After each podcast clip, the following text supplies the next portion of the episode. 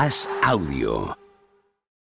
Te damos la bienvenida a Cao a la Carrera, un podcast original de As Audio con Álvaro Carrera. Turno para el choque estelar de la velada. Turno para que el diario As se enfrente al análisis más completo de las artes marciales mixtas. Es el momento de MMA a la carrera. En el corner tenemos a Álvaro Carrera.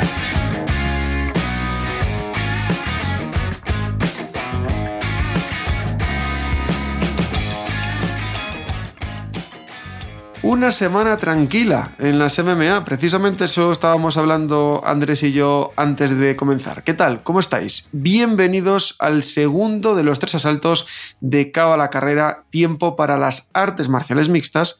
Y como ya he enunciado, y no es un secreto porque está aquí todos los días, tengo conmigo el placer una semana más de contar con el periodista que vive en Miami, venezolano, Andrés Lichbel. Hola Andrés, ¿qué tal? Hola Álvaro, muy bien, feliz de estar acá y bueno, con las pilas puestas para Cabo a la carrera esta semana. Una semana muy rara. Eh, a mí esto de los parones de la UFC no me gusta porque es que está todo como en tierra de nadie. Este fin de semana, por ejemplo, mm, creo que es mucho más interesante, con mucha diferencia, Bellator que UFC.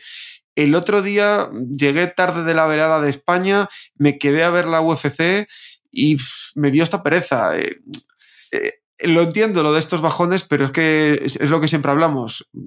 Pesan. Bueno, dentro de lo que cabe, Álvaro, yo siento que la cartelera del último sábado fue bastante buena para hacer un Fight Night. De hecho, superó por mucho mis expectativas. Eh, yo esperaba una buena pelea estelar, que de hecho la tuvimos, fue un gran duelo, ya vamos a estar hablando de él, pero hubo alta cantidad de finalizaciones y knockouts. El, la forma en que Ricardo Ramos finaliza la pelea frente a Dani Chávez es, una locura de verdad. Y, siento que tuvimos uno de esos Fight Night que uno termina recordando por lo buenos que son, por la acción que hubo, a diferencia de la gran mayoría donde queda siempre un sinsabor esa sensación de que si no lo hubiéramos visto no pasaba nada. Exacto, porque yo sí que es cierto que me pasó que cuando yo llegué solo vi el estelar, luego lo vi repetido, la cartelera fue tremenda, pero por el nombre no te animaba a verla. Luego la ves y dices, he hecho bien en verla, como, como tú dices. Vamos a ese combate estelar. Josemet ganó a Calvin Qatar y se pone ahí, en, la disputa del título. Veremos quién gana entre Volkanovski y Holloway, pero el siguiente todo apunta a que podría ser Emmet. Quizá con Qatar era más fácil, pero yo creo que después de esta victoria, buena victoria en una buena pelea, creo que Emmet merecería esa, esa chanza. Yo creo que se puede dar, aunque eh, falta ver qué es lo que va a pasar con Volkanovski y Holloway. Yo siento que si Volkanovski gana esa pelea, ya estaría mirando un poco más a los ligeros o alguna pelea, alguna otra pelea que le pueda dar un poco más de, atractivo a esta división, porque hasta ahora, y lo hemos conversado acá, eh, da la sensación de que Volkanovski y Holloway están muy por encima del resto en la división. Exacto. Entonces hay que ver quién gana y si lo hace Holloway, ver si le van a dar una revancha automática, porque la serie estaría 2 a 1 a favor de Volkanovski. Entonces, ver qué, qué va a ocurrir. Ahora, en cuanto a la pelea entre Emmet y, Qatar, fue un peleón de verdad, la pelea de la noche al final del día. Siento que cada uno intentó emplear su juego. El boxeo de Qatar estuvo espectacular. Y eso también da a pensar bastante de lo bueno que es el boxeo de Max Holloway, porque si vemos a Qatar boxear de esa forma, con esa precisión, con ese volumen, recordamos lo que le hizo Holloway a Qatar, entonces una vez más nos damos cuenta que, y lo repito, Holloway y Volkanovski están en otro nivel. Ahora, en cuanto a la decisión, estaba para cualquier lado, no me hubiera molestado que, que se hubieran decantado por Qatar. Y esto lo vuelvo a decir acá, la palabra robo está demasiado sobrevalorada, se está devaluando, se está usando todos los días. Yo todos los sábados que hay un evento en la UFC o inclusive en el boxeo, entro a Twitter al finalizar una pelea estelar y siempre hay gente tildando las peleas de robo. Y, eso en verdad me enoja mucho porque al final del día y porque muchas personas que en teoría tienen cierto conocimiento, reputación en esto, hacen eco de los robos, de los supuestos robos, y el que termina perdiendo es el fanático y la nueva audiencia de que ve esto y siente que, que siempre están ocurriendo cosas así. La pelea entre Qatar y Emmet pudo haber sido para cualquiera de los dos y puntos. Es un deporte de apreciación y ya está. Y no se puede llamar robo a todo, lo hemos dicho, no se puede llamar robo a todo. Y, es que es así. porque al final, eh, como tú bien dices, eh, devalúas el propio producto que tú mismo estás vendiendo como, como supuesto experto. del resto de combates, has ya destacado un KO, pero yo quiero destacar la victoria de Kevin Holland sobre Tim Means. Eh, Holland se reveló lo que le dijo cuando estaba en el suelo, dice, te estoy pegando bien duro y, y aguantas, eres muy duro. Y Means le dijo que podría hacer eso toda la noche. Sin duda fue una anécdota, pero que también eh, Dana White al fin parece que, se convence con, con, Holland, que sí que es cierto que venía de perder contra Branson y Vettori y había hecho pues un, no contest contra Daukaus por un cabezazo, pero venía antes de, de cuatro victorias. Por tanto, creo que puede dar todavía por lo menos peleas interesantes Kevin Holland en el peso welter. Le ha ido muy bien desde que regresó a las 170 libras y sobre todo hablar de sus últimos dos triunfos contra Alex Oliveira y ahora contra Tim Means. Eh, lo finaliza y bien, lo finaliza bien en unas peleas donde él también pudo emplear su juego. Me gustó mucho Álvaro la pelea de, Adrián Llanes, eh, alguien que, no sé, siento que es un peleador bastante violento, bastante explosivo y lo volvió a demostrar una vez más. Gane o pierda, siempre está dando ese tipo de peleas y ya tiene una racha interesante en la UFC desde que entró con el contender, tiene cinco triunfos, ha finalizado en cuatro de ellos, así que Adrián Llanes es un peleador que ya le teníamos puesto el ojo, pero creo que cada día más está siendo una realidad como peleador. Así es, es que, como decíamos, quien no haya visto la cartelera del pasado sábado, que lo haga, que no se va a arrepentir. Este fin de semana Mira, voy a decir una cosa que igual sale mal el combate, pero me parece muy valiente lo que ha hecho UFC. Estamos habituados a que UFC mezcle a veteranos contrastados contra jóvenes en ascenso para darles a esos jóvenes su primera oportunidad. Pues bien, esta semana, en el Fight Night de Las Vegas de este fin de semana, van a dar la oportunidad a dos de esos luchadores que están en ascenso. Sarukian, Arman Sarukian, que todos recordaréis por esa victoria sobre Joel Álvarez en el último combate de, Joel y del propio Sarukian, se enfrenta a Mateus Gamrot, que está el número 12 del peso ligero. Obviamente, el 11 contra el 12 del peso ligero, el que salga de aquí, Andrés, va a estar en el top 10. Un top 10 muy interesante porque los dos vienen en buena dinámica, con cosas calcadas. Sí que es cierto que... Mm, que en el caso de, de el polaco había estado en KSW, digamos que tiene más experiencia en combates por títulos y combates más importantes, pero los dos llegaron a UFC, perdieron y se han rehecho con una buena, con una buena dinámica y pintan muy bien los dos. Sarukian 25 años, el polaco 31. Es una pelea que por sí sola siento que es el gran atractivo de este Fight Night. No creo que más allá de ello Ojo, pueden pasar muchas cosas, pero estoy hablando en cuanto al atractivo de los nombres que puede haber en la cartelera. Es un, es un muy buen combate. Primero, Sarukian eh, solo cayó derrotado de su entrada a la UFC contra Islam Makachev y fue por decisión, es decir, Islam ni siquiera pudo finalizarlo. Y de ahí en adelante ha hecho un gran trabajo, sobre todo contra Joel Álvarez, que no lo, no lo vengo a hablar acá porque todos lo sabemos. El tipo de, de combate que dio fue de verdad espectacular a ras de lona, con los puños, es un peleador muy fuerte, es un tanquecito, yo le digo un tanquecito a Sarukian. tal cual. Y su oponente Gamrod, ya lo mencionaba, ¿no? En KSW, que es, una, es un circuito muy, muy positivo, muy fuerte, ya han salido figuras como Jan Blakovic, creo que, que Carolina Kowalkiewicz también vino de esa liga. Es eh, muy buen peleador y en el Abu Dhabi eh, Combat Club, lo que es este torneo prestigioso de grappling, ha sido campeón en diferentes ocasiones en la región europea.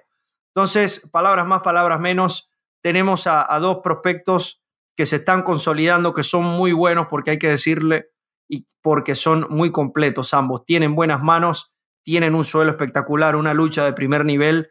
Y Álvaro, yo lo repito, creo que esta pelea por sí sola vende el Fight Night al cual estamos a la espera de lo que nos pueda dar en el resto de los combates. Así es, el resto de los combates, que en cuanto a nombre, el aficionado medio quizá no, no, le, no le pueda llamar esta velada, pero de verdad es que es muy buena. Lo que pasa que, claro, ver los nombres de Velator, a mí me parece mejor la de Velator este fin de semana, pero tienes cosas interesantes. En el coestelar me interesa mucho ver a Savtak Rakhanov, que pelea contra Magni. Rakhanov es un 15-0 con todo finalizaciones pelea contra alguien con mucha experiencia, 27 años tiene el kazajo, muy a tener en cuenta, y en esa cartelera también hay que destacar a Umar Nurmagomedov, que no deja de pesar el apellido Andrés. Son tres combates, sí que es cierto que son muy buenos. Sí, el caso de, de Neil Magny, yo siento que ya su mejor momento pasó, sin embargo está en racha de triunfos y está ocurriendo lo que mencionaste hace, hace un instante, ¿no? De que generalmente se dan estas peleas donde el nuevo prospecto se enfrenta a alguien un poco más veterano a ver si puede tomar su lugar.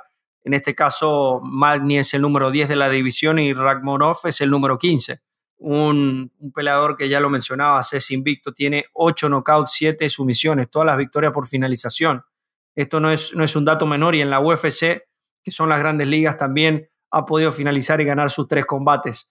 Y lo de, lo de Nurmagomedov, yo creo que, que y ni siquiera hablar del apellido, Álvaro, uno ve la barba como la tienen ellos a los lados, la, la forma como pelean, cuando salen con un sombrerito, de eso, ya... aterra al mundo entero, no tiene ni que abrir la boca. Entonces, sabemos que, va a ser un muy buen combate. Y con eso cerramos esta semana la, la, UFC. Decimos buena cartelera, aunque yo creo que mucho mejor la de Bellator, que tiene más puntos de interés. Es el viernes, o sea que se pueden ver las dos, que no coincide una con la otra. En esa cartelera de Bellator, Bellator 282, tenemos a una colombiana que va a pelear y la tenemos hoy con nosotros, Alejandra Lara. Muy buenas. Hola, ¿qué tal? ¿Cómo se siente una unos días de, pelear de nuevo en, en Bellator?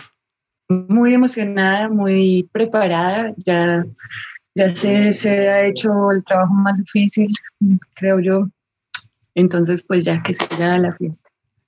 Eh, no llegas en una buena dinámica en cuanto a, resultados. ¿Eso te da más presión? Porque sí que es cierto que el combate en cuanto a dinámicas viene muy, muy parecido, porque tanto tú como tu rival llegáis en una situación un poquito similar.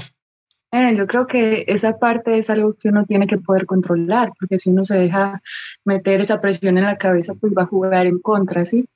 Entonces, pues para mí es como cero. Yo realmente siento que voy empezando, en, esto, ¿me entiendes? Y, ahorita pues con mucho más madurez y, preparación que nunca. Eso te iba a decir yo, porque al final tú eres muy joven, vas a hacer ahora en, agosto 28 años, o sea, todavía te queda carrera y carrera. Y luego también que, empezaste un poco, digamos, un poco a, tu aire, ¿no? Porque no tenías una preparación especial al principio de tu carrera. Y eso en cuanto a experiencia, sobre todo en una liga como Bellator, importante. No sé si también te, ha podido pasar factura en, algunos combates en los que no han salido las cosas como esperabas. Claro que sí, es algo que siento que, se notó en mi última pelea, creo que fue una cuestión de experiencia y de algo que obviamente me tocaba aprender y experimentar, algo que nunca me había pasado antes y, y es precisamente eso, que que a mí me ha tocado hacer mi, mi, carrera aquí sobre la marcha y en el top, porque, porque así es la vida, porque me tocó empezar entre las primeras y pelear por el título y, y aquí me mantengo y aquí estamos y eso es porque sé que, que tengo el potencial para llegar muy lejos también. Eso te iba a decir yo, porque segunda pelea en Velator y te mandan contra la campeona. Eh, no sé cómo lo viviste en ese momento, pero yo me imagino que también el salto tiene que ser enorme en cuanto a decir, voy a pelear ya contra la campeona. Y es que fue una secuencia de, sucesos, porque obviamente cuando a mí me ofrecen mi debut en Bellator con la ucraniana, que era ocho veces campeona mundial de kickboxing, nadie esperaba que yo pudiera ganar esa pelea, ¿sí? Ella iba a ir por el título, pero entonces llego, la someto y es como de qué buenas, aquí estoy, me meto en la fila y, ah, pues, pues vas por el título, sí. en ese momento fue, ok, no voy a decir que no a esto, puede ser la oportunidad de mi vida, ¿no? Y, y bueno, menos mal no me gané el título en ese momento, ¿sabes? No estaba lista para, para eso, pero aún así ya he enfrentado a las mejores del mundo y, y he salido, ¿me entiendes? Siempre ha sido así, decisión dividida, nunca me han pasado por encima. Y eso me da mucha seguridad y mucha tranquilidad de que realmente no le tengo miedo a nadie ya. Y sobre todo que vas mejorando en experiencia, pero también en, habilidades pues que no habías desarrollado tanto. Eh, ¿Crees que ahora mismo estás en el mejor momento de tu carrera y te ves techo ahora mismo o crees que todavía puedes mejorar mucho? Yo siento que uno siempre va a poder seguir mejorando y de aquí solo queda seguir subiendo, pero eh, obviamente bueno, creo que mi striking en mis últimas peleas siempre se ha visto superior al de mi contrincante y habían detalles que había que ajustar, pero siento que ahorita sí estoy, estoy más preparada que nunca y, bueno, es algo que, se, que no se habla, que se va a demostrar en la pelea. ¿Y cómo esperas esa pelea de este viernes? ¿Cómo, pues no sé si tú eres de las que le empiezas a repetir en la cabeza hasta que llega el día o cómo, cómo lo esperas. Em, yo la verdad ahorita me he enfocado mucho en mantenerme presente, de, de estar no, no allá, sino estar viviendo como el momento y es mi plan estar conectada, ¿sí? estar eh, muy, muy consciente de, de, mi alrededor, poder estar escuchando mi esquina y llevar mi, mi plan de pelea, que es básicamente pues disfrutar lo que hago. Porque eh, sobre todo eh, te veo una, una, persona, Alejandra, por las sensaciones que me transmites de que vives el momento y que te gusta también eh, solidarizarte con, con, cosas. Me explico. Para quien no ubique a Alejandra, seguro que ubicará una peleadora que en un pesaje en 2019 pidió por el Amazonas, ¿no? que se hizo súper viral esa, esa, ese momento.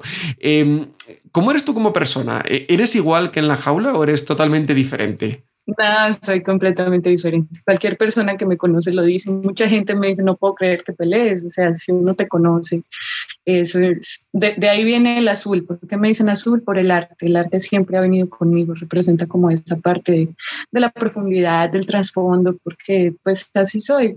Y, no es que, que lo planeé realmente. Incluso este, este día. Y todos mis pesajes han estado relacionados con eso, con la naturaleza o sea, desde el principio, desde llevar una flor, desde la mariposa, desde todas estas cosas, porque es lo, lo que me representa, es algo que, que, siempre ha ido conmigo.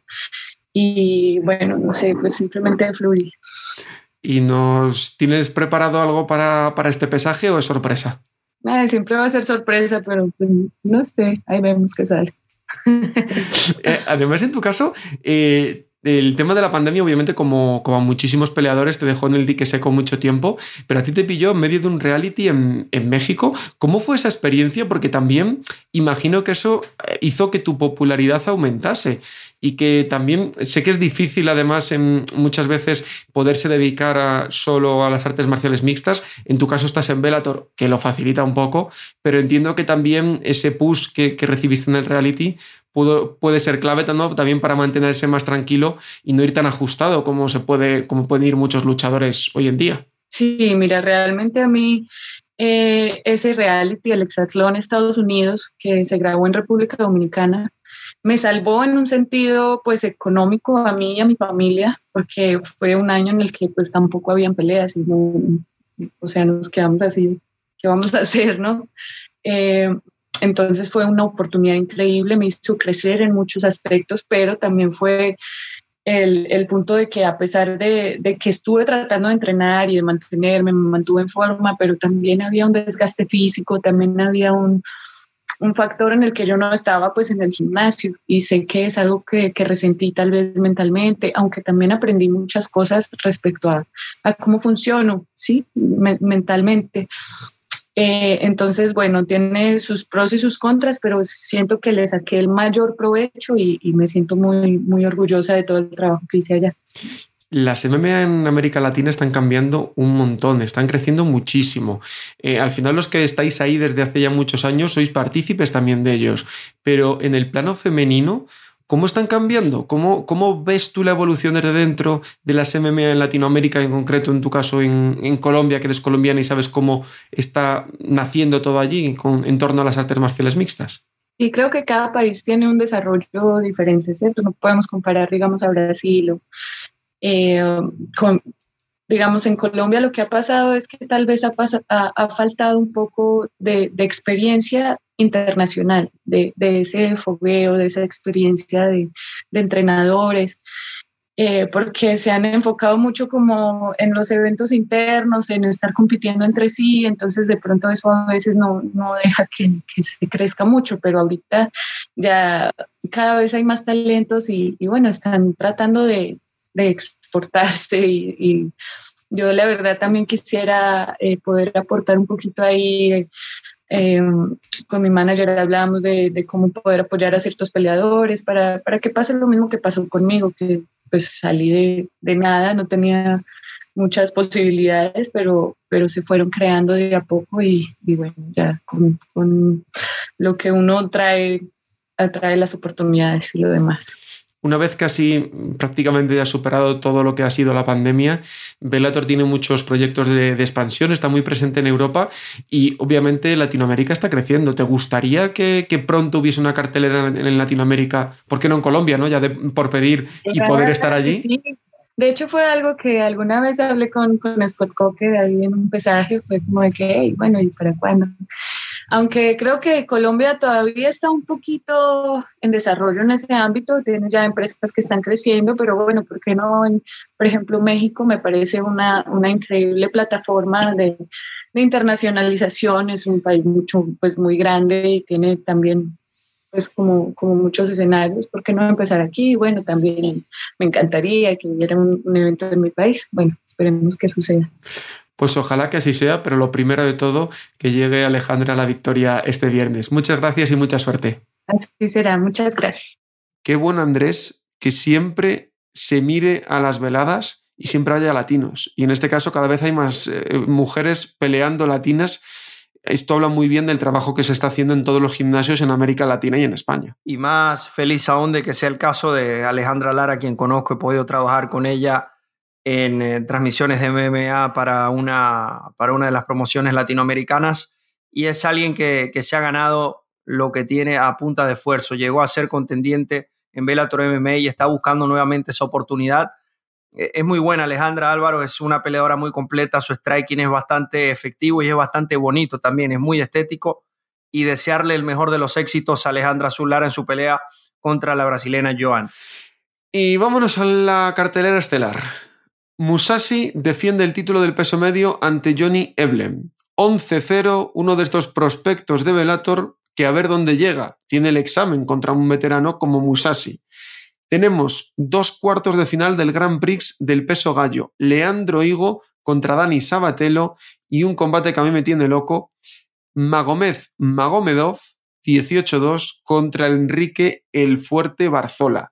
¿Qué tres combates? Además se cierra la cartelera estelar con Brendan Ward contra Cassius Kane. Muy buen cartel. Hablar primero de la pelea de campeonato de los pesos medios, la estelar. Musashi, y yo, yo lo digo sin pelos en la lengua, es uno de los mejores pesos medios de la historia de la MMA, porque lo, hemos visto, lo hemos visto competir en todos lados. No solo vemos un récord grandísimo, la cantidad de peleas que tiene, más de 50 peleas, pero viene compitiendo desde el 2003 como profesional, hace casi 20 años. Ha, competido en Dream, en Strikeforce, en la UFC, ahora lo está haciendo en Bellator y está ganando y se está viendo muy bien. Hablar de su oponente Johnny Iblen, 11 y 0, viene invicto, pero la pregunta es, ¿está listo para entrar a otro mundo, a otra dimensión como les llega al Musashi? Esa es la gran duda, Andrés. Sí, porque vemos los nombres que ha enfrentado Musashi no solo en la, en la UFC, sino en Bellator aquí, entre algunos que me vienen a la mente, Rory McDonald, Shlemenko, Douglas Lima, Víctor Belfort, muchos otros, Dan Henderson, Lyoto Machida. ¿Y a, quién se ha enfrentado Johnny Iblen? Y, y, lo pregunto con toda la humildad y con todo el respeto. Puede pasar cualquier cosa, porque estos son las MMA, pero esta, aquí es donde Iblen va a tener que demostrar a ver de qué está hecho, porque, lo repito, está entrando en una nueva dimensión al final es eh, el veterano que, el joven quiere robarle la fama, pero sí que es cierto que parece que hay una gran diferencia. A mí las dos peleas de... Obviamente ver el jovencito, ver cómo lo hace, bien, está bien. Y luego también las dos peleas eh, de los cuartos de final están muy interesantes, sobre todo la del Fuerte Barzola. Esa es una pelea espectacular. Primero, eh, porque Barzola se ha abierto su, su camino en Bellator MMA le dieron una pelea muy difícil contra Mikhailov en lo que, en lo que era para entrar al, al Grand Prix. Era una pelea de alternates, de suplentes, él la gana, una decisión unánime pero bien ganada, y él mismo se gana su derecho de competir ahora en el bracket del Grand Prix. Ahora, su oponente Magomed Magomedov es un apellido similar, lo que estamos hablando, la misma barba, el mismo acento, el mismo país, y ahí es donde la cosa se puede complicar un poco. Lo bueno es que Magomedov viene de caer frente a Rafion Stotts en Bellator MMA, así que hay un blueprint, hay alguna especie de, de antecedente cómo se le puede derrotar, porque antes de eso, evidentemente, no había perdido solo, perdió contra un tal Peter Jan en Rusia en la ACB en el 2017. ¿Qué quiero decir con esto? Que es una pelea muy fuerte para Barzola, pero Barzola es el fuerte, valga la redundancia, y tenemos plena confianza de lo que puede hacer el peruano, que ya lo ha demostrado antes, y yo quiero que gane el Grand Prix, me encantaría que Barzola lo haga. Pues viernes es Velator 282, el sábado será tiempo para UFC y la próxima semana pay-per-view y vaya pay-per-view. Mira si será fuerte, Andrés, el pay-per-view de la próxima semana, que hoy te dejo irte antes para descansar para la próxima semana. Como siempre, un auténtico placer. El placer es mío, Álvaro, y bueno, seguimos acá, nos activamos para la próxima semana, cao a la carrera con UFC 276, dos peleas de campeonato y eso es solo para empezar porque el cartel en general está espectacular. Muchas gracias. Como nos pasó en el tramo del boxeo, despedimos a nuestro comentarista, pero nosotros seguimos porque tenemos muchas cosas todavía que analizar. La primera ocurrió en Aranjuez el pasado fin de semana. El pasado sábado, AFL organizó allí su evento número 27, AFL 27, y allí hicieron el primer show al aire libre. En la Plaza de Toros se reunieron 1.800 fans una buena entrada, un buen espectáculo y yo, una vez que acabó, hablé con dos de los protagonistas de la noche. Esto me contaron. AFL, estamos en los vestuarios, Toriles también, con uno de los protagonistas de la noche, David Erramí, muy buenas. Buenas noches Álvaro, primero que nada, muchas gracias por, por este ratito. Enhorabuena, otra victoria más, pero te escuchaba al entrar que no has acabado del todo contento. Efectivamente, eso estaba hablando con mi equipo, no estaba del todo satisfecho porque quería hacer otro papel, otro desempeño, pero el combate se ha ido a un terreno ante un rival duro, ante un rival que rehusaba el combate de pie en el, que, en el cual intentaba derribarme, pero lo defendíamos bastante bien y le dábamos la vuelta al combate, llevándolo, llevándolo incluso a él a su terreno y derribándolo. Porque además eh, era una pelea que se te trababa todo el rato, al final son de esas que, que suman mucho, pero que te dejan un poco frustrado, ¿no? Porque tampoco pudiste sacar gran parte de, de tu trabajo. Efectivamente, frustran mucho por el simple hecho de, de, que, de que un luchador de mis características quiere conectarlo, quiere, quiere llevar el combate a a su terreno, pero estoy preparado para ir al terreno que sea, como ahora mismo ha sido el wrestling y la lucha, y sin problema ninguno. Está subiendo muy fuerte, hay muchos focos sobre ti y también esta victoria yo creo que es importante, aunque ahora mismo igual no, no lo veas tan, tan claro, es importante para demostrarle a la gente que no solo eres el, el tío que, que pega y, y, que, y que revienta a los rivales, sino que te puedes adaptar a, a, lo que quieres. Efectivamente, es importante por eso, porque le puedo demostrar a la gente y me puedo demostrar a mí mismo que puedo ir al terreno que sea, incluso el, el terreno que, que, que no es el mío, como es la lucha, es el wrestling, puedo ir sin ningún problema ante cualquier rival. Como digo, muchos focos encima. ¿Lo empiezas a notar? Porque tu nombre empieza a salir ya muchas veces en, en, muchas quinielas y al final vas creciendo, pero realmente en el campo profesional tampoco llevas tantos, tantos combates, hay que ir un poco paso a paso. Efectivamente, hay que ir un poco paso a paso, pero no hay que olvidar de que yo tengo una trayectoria de 72 combates en kickboxing y K1, de los cuales ahora mismo no tengo la cuenta muy bien, pero unos 30 y pocos son profesionales y llevo desde los dos años peleando y esto no es nada nuevo para mí la lucha no es nada nuevo para mí. Yo te iba a decir, eres muy joven, pero es que tienes una experiencia tremenda. Eh, ¿qué, ¿qué, objetivos te marcas para, para, el corto plazo? Porque al final cuando ya debutáis con tanta experiencia en otro campo, queréis retos y hoy has tenido uno, pero quieres que, que esto siga subiendo. Mi objetivo a corto plazo ahora mismo es el lunes irme a entrenar, seguir mejorando mi lucha, seguir mejorando mi trekking y estar listo para que AFL o la promotora que sea llame que yo voy a estar listo. ¿Qué es lo que más motiva? ¿Saber que, lo que has hecho hasta el momento o lo que puede llegar? ¿Tú dónde te ves de aquí a, no sé, cinco años? De aquí a cinco años me veo lo más alto. A mí no me motiva ya lo, lo, lo pasado, pasado se queda, de eso, de eso he aprendido, eso me ha nutrido, eso me ha forjado, pero de aquí en adelante es lo que importa, importa la hora, importa el mañana y de aquí en adelante es lo que nos depara el futuro, que seguro que es bueno, porque nosotros ponemos todo de nuestra parte. Pues David, muchas gracias. Disfruta de la victoria, aunque ahora sepa un poco peor. Y el lunes, esto lo están escuchando el miércoles, a darle duro al entrenamiento a ver cuándo es la próxima. Muchísimas gracias Álvaro, muchísimas gracias a todos los que nos, los que nos oyen y pronto tendremos mejores noticias. Y de un protagonista pasamos a otra, porque una de las victorias de la noche también fue la de Emily Mota, a la que ya saludamos. Hola Emily, ¿qué tal? Buenas. Después de ceder el cinturón, supongo que habrán sido momentos complicados, pero una victoria rápida y dejando unas sensaciones increíbles, ¿no? Claro, claro. Hemos trabajado muy duro, tres meses de entreno muy duro, muy duro. Y aquí estamos. En próxima pelea, el cinturón seguro. Eso te iba a decir yo, porque ¿cómo sienta tú que además has tenido una carrera tan fulgurante, que has empezado peleando por títulos, ganando. Cuando lo cediste en la última pelea, una pelea además ajustada, que no se te vio cómoda, ¿cómo llevaste todo eso? Bueno, yo la verdad es que para esta, la, última pelea no estaba muy preparada. Lo acepté por aceptar porque los brasileños somos, tenemos en los ojos y siempre tiramos para adelante. Pero he, tirado de la derrota una inspiración. La verdad es que no me sentí triste. Sí, sí que sentimos triste el primer día, la primera semana, pero después motivación 100% y de todo el malo, de toda la derrota, mi padre me enseñó que debemos seguir adelante, subir la cabeza, hacer mejor, seguir entrenando y darle todo. Y al final eso lo has sacado eh, esta noche sobre, sobre la jaula. Eh, ¿Con qué te quedas? Eh, porque ha sido una victoria muy rápida contra una rival que venía con un récord similar, pero que a ti te vuelve a catapultar. Sí, como he dicho antes, hemos preparado mucho, entonces yo tenía 100% seguro que iba a ganar. No sabía si el primero, segundo asalto o tercero, pero yo tenía seguro 100% que iba a ganar por los entrenos, porque lo he pasado y porque siempre tiramos delante. Y una derrota para mí es un aprendizaje. Yo, yo no tomo como una derrota, yo tomo como una inspiración para seguir delante, más fuerte y más valiente. Lo has dicho, pero hay que reiterarlo, ¿no? Lo próximo es el título, no queda otra. No, no, el próximo es el título directamente y después del título de peso paja quiero el cinturón de 52 kilos.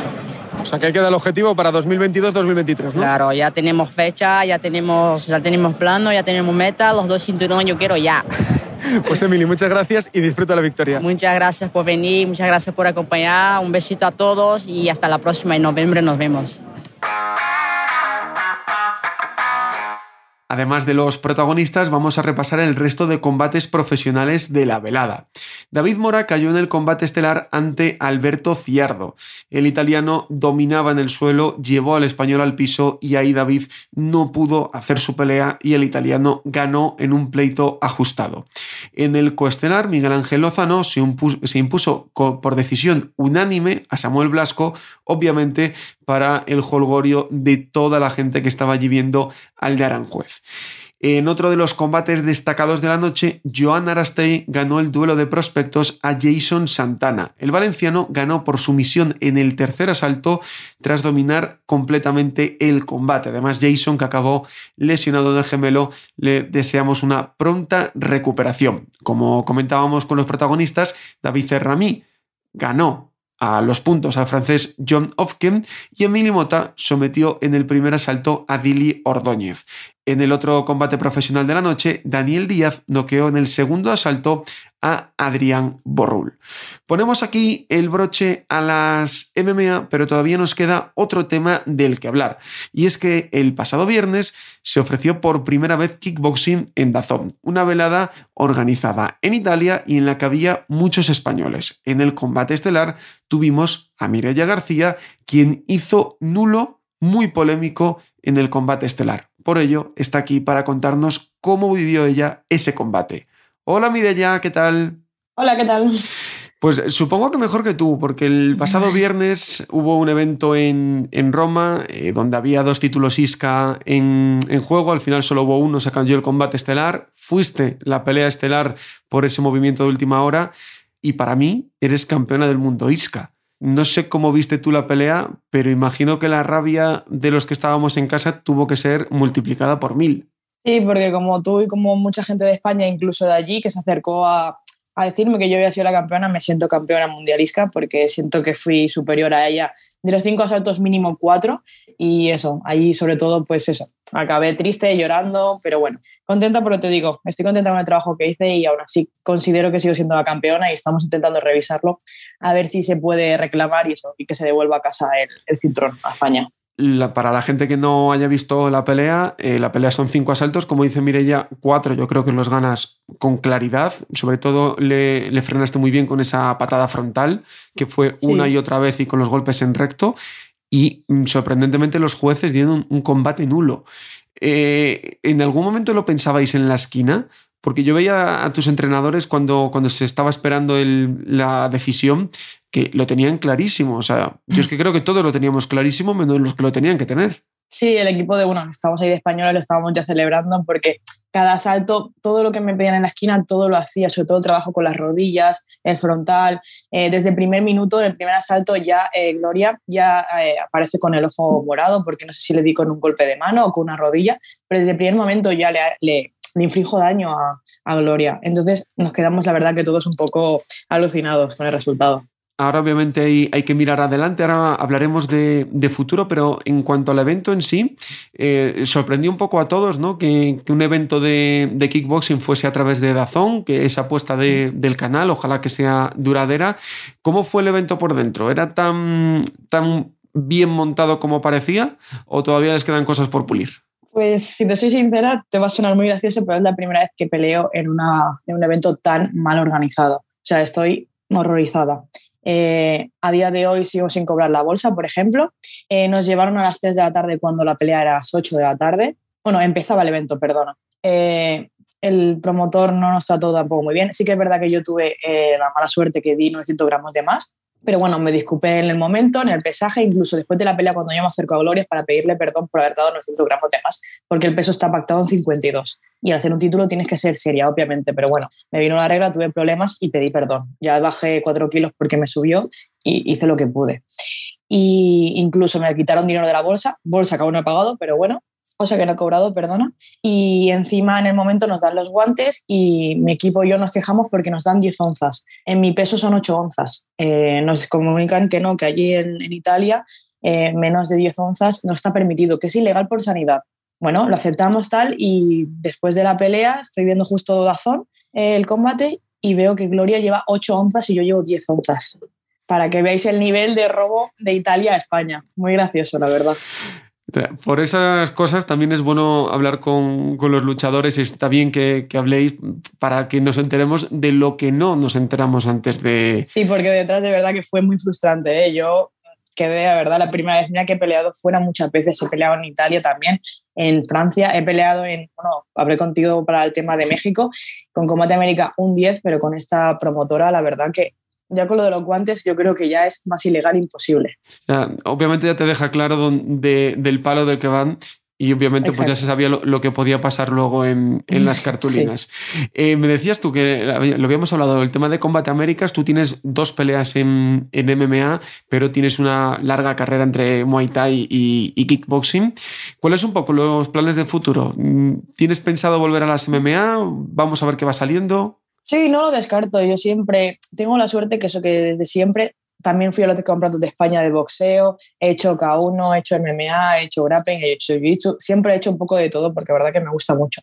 A día de hoy me gustaría centrarme un poco más en esto, en K1, porque teníamos la suerte de tener Mundialista, que lo tuvimos, pero bueno. Eh, ahora me iré a los campeonatos de España, que se harán de full, porque seguramente las Olimpiadas serán de full contact, entonces queremos probar. Y luego, pues más adelante, si se ofrece alguna promotora así guay, pues de MMA, pues nunca lo descartaría. Es que nunca he dicho que no a una pelea. Entonces, lo que vaya saliendo, siempre con, con eso, con cosas pequeñas, pero que lo que salga para adelante. ¿Cuál es la disciplina que, que, más te gusta? Porque ahora dices que, bueno, que quieres centrarte un poco más en el K1, pero ¿cuál es la que más te gusta? Me va a épocas, eh, pero ahora mismo te podría decir K1, 100%. Bueno, pues ojalá que salga por ahí, que hay un cinturón pendiente, que el trabajo sí, estamos ya reclamándolo y todo. O sea que seguramente si ven todas las ilegalidades y lo, lo vuelven a, a, arbitrar árbitros que no sean 100% eh, italianos, porque todos los árbitros eran italianos, pues supongo que Isca pues, tendrá que rectificar y devolver el cinturón. O volver a ponerlo en juego y que se vuelva a pelear o se dispute en un sitio intermedio. No, ni Roma ni Barcelona, a mí me da igual donde sea, pero volver a disputarlo, porque no es justo. Pues ojalá que así sea, que se haga justicia y que Isca haga justicia después de, este combate. Mireya, muchas gracias por tu tiempo y ojalá que hablemos dentro de muy poquito porque ya haya buenas noticias. Gracias. A ti, muchísimas gracias. Destacar del resto de la velada la victoria de Vicente García sobre Roberto Oliva y las derrotas, aunque dando buena imagen, de Jesús Ariza contra Hansa y Mané y de Guillermo Obregón frente a Jordan Baldinocchi. Con esos resultados y con todavía la rabia por esa derrota de Mirella, vamos a poner el cierre esta semana al podcast. Como siempre, es un punto seguido porque todavía nos queda todo el lío que tenemos en la WWE. Nos queda la parte del wrestling. Gracias por haber estado ahí una semana más enterándoos de toda la información de las artes marciales mixtas, del kickboxing y del muay thai. Lo hemos hecho y lo haremos la próxima semana, como siempre, a la carrera. Chao, chao.